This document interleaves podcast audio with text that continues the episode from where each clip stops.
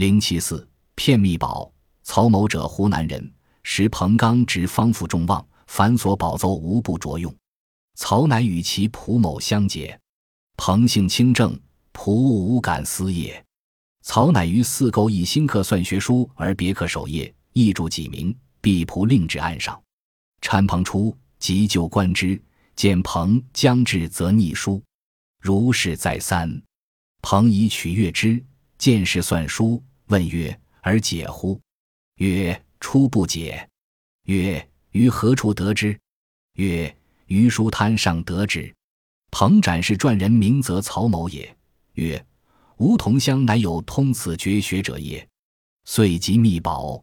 曹后为后补道：“曹某是湖南人。当时刚正廉洁的彭某正在湖南做官，凡是他推荐担保的人都被朝廷重用了。曹某想当官。”就收买了彭某的仆人，彭某本性清正，仆人不敢私自让曹某来拜见他。曹某就想了个办法，他在书店买了一本新刻的算学书，把第一页重新刻了一下，又把作者换成了自己的名字。他让彭某的仆人把这本书放到桌子上，并按照他说的做。后来仆人一看见彭某出来，就马上拿起这本书翻看。等彭某快走到他旁边的时候，他又立即把书藏起来，这样反复了几次。彭某心里有了疑问，就要来那本书翻看，发现那是一本算学书。他问仆人：“你看得懂吗？”仆人说：“开始的时候不懂。”彭某又问：“你在哪里得到这本书的？”